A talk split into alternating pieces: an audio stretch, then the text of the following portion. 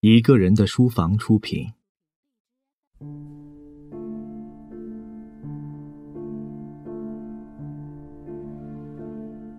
德伯家的苔丝，作者托马斯·哈代，朗读者肖图马。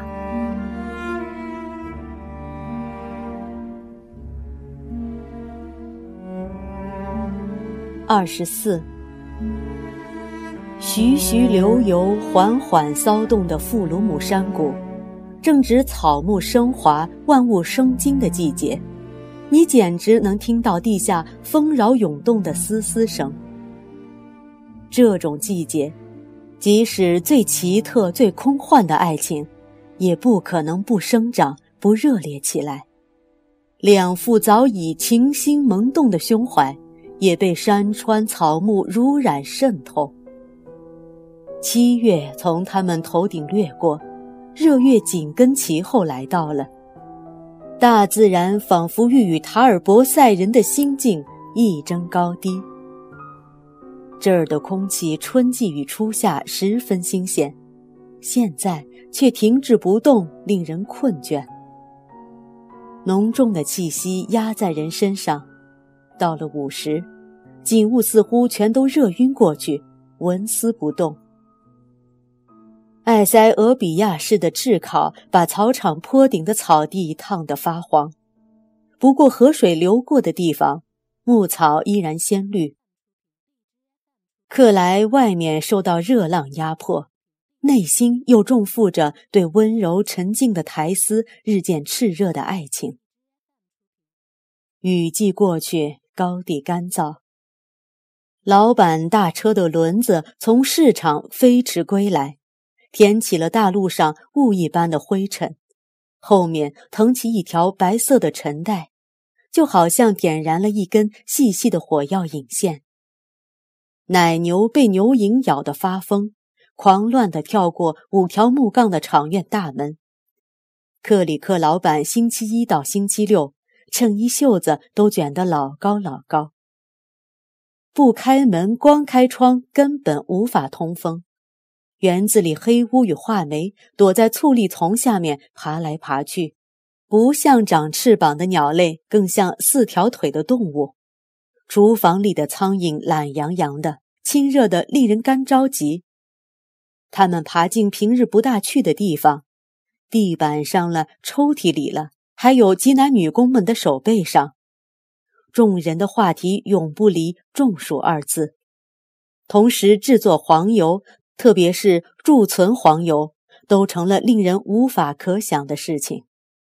为了凉快凉快，他们都在草场上挤奶，无需把牛赶进院子。白天，牛们巴巴结结地跟着哪怕最小的树影转悠，绕着树干每日这么转悠着。挤奶工们走过来时，他们被牛蝇叮得简直无法站着不动。一天下午。有四五条牛碰巧远离大群，躲在树篱的一个角落。里头有矮胖子和老美人，他们更喜欢苔丝的手来触碰。他挤完一条牛，站起身来，一直在注意他的克莱，问他愿不愿意去挤前面说过的那几条离群的牛。他默默同意，拎着小凳，提着靠在膝上的奶桶。绕到牛们待的地方，不一会儿，透过树篱就听到老美人的奶汁丝丝的流进奶桶。这时，安吉尔也想绕到这个角落里来。他刚挤完油倒到旁边的一条难对付的牛，现在他干活跟老板一样熟练自如了。所有的男人及有些女人挤奶时，都把额头伸进牛腹下面。盯着奶桶，但有几个人，主要是年轻人，喜欢把头靠在牛身上。苔丝也习惯这么做，太阳穴压在牛光恰好照着他干活的一边，直射他粉红衣裙的身体，带帽檐的白色布帽，直射他的侧面，使他看起来就像以奶牛为褐色背景的一尊颜色鲜明的玉石浮雕。他不知道克莱已跟着他绕了过来，也不知道他正坐在牛身下面注视着他。他头部与五官的静态令他惊异，他精神恍惚，眼睛瞪得圆圆的，却好像什么都没看见。画面上的一切都静止不动，除了老美人的尾巴和苔丝红色的双手。手的动作轻柔，只是一种有节奏的搏动，似乎正在服从反射刺激，好像一颗跳动的心脏。他的脸多么可爱，然而却不空灵，全都是真切的生命，真切的温暖。真切的血肉，他的嘴唇美到极点，眼睛深邃，脉脉含情，面颊秀美，眉毛弯弯，下巴和脖颈端庄匀称。这些他从前都已见过，但他从未见过，人世间还有哪副嘴唇能与这一副媲美？那中部微微翘起的上唇。即使最冷酷的青年人见了他，也会心慌意乱，为之发狂，为之陶醉。没有任何女人的芳唇与皓齿能如此不断的让他联想起那个古老的伊丽莎白时代的比喻：寒雪玫瑰，真是完美无瑕。他，作为一个情人，也许会立刻这样评价。但不，他们并非完美无瑕。而且正由于这近乎完美的点点缺憾，才使人感到分外甜蜜，因为这种缺憾才体现了人性。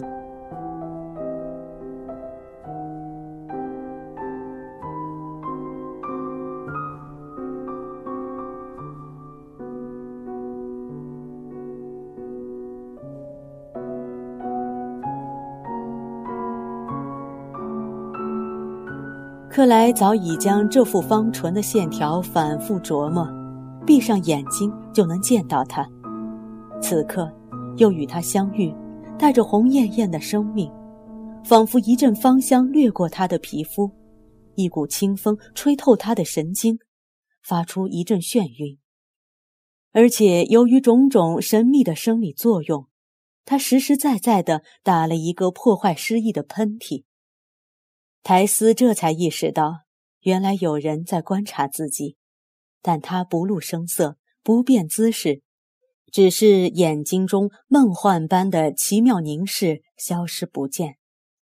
倘若近看，就会发现，他脸上的红晕加深，接着又悄然褪去，只剩下淡淡残痕。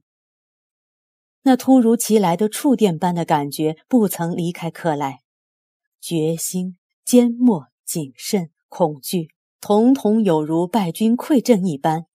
他一下子从凳子上跳下来，听任奶桶可能被任性的奶牛一脚踢翻，直奔心中渴望的人儿，在他身旁跪下，一把将他搂在怀里。苔丝着实吓了一跳，来不及思索，就顺从且无法逃避的任他拥抱。看清楚，不是别人，正是自己的心上人如此求爱时，他一阵激动，嘴唇一张，发出一声近于狂喜的呼喊，一下子软在他怀里。他正要亲吻那实在诱人的红唇时，敏感的良心又使他突然停住。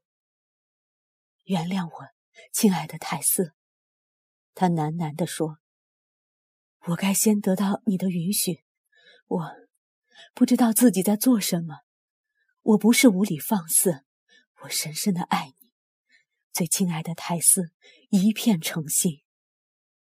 老美人这时已掉过头来，大惑不解。亘古以来，身子下面就只有一个人，怎么突然变成了两个？他不高兴地扬起后腿。他发气了，不明白咱们什么意思，会把奶桶踢翻的。苔丝叫道，轻轻地想挣脱自己，眼睛关注着那四条腿的家伙如何动作，心里却更关注他自己与克莱。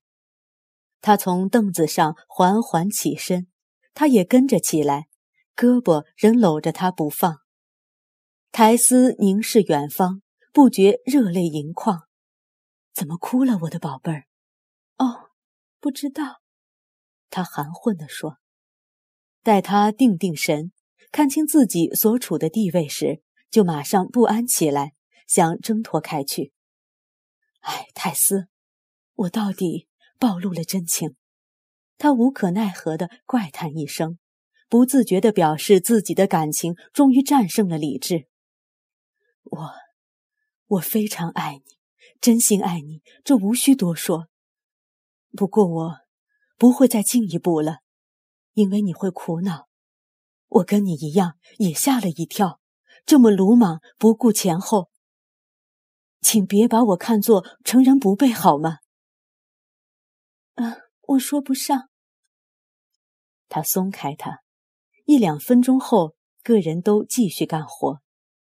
没人曾目睹这场互相吸引、合二为一的情景。数分钟后。老板走到这里树林遮挡的角落时，没有任何迹象表明这一对各自分开的男女之间有什么不同寻常的关系。然而，从克里克上一次见到他们到现在这段短短的时间内所发生的事情，已经改变了他们两人的宇宙中心。此事的性质若给老板知道，作为一个只讲实际的男人。他肯定会看不上眼。然而，此事却建立在更顽固、更坚强的基础之上。他的力量，一切所谓实际，都将无法阻挡。面纱忽然揭开，从此，一对年轻人的面前将展开一番新天地，或为时短暂，或为时久远。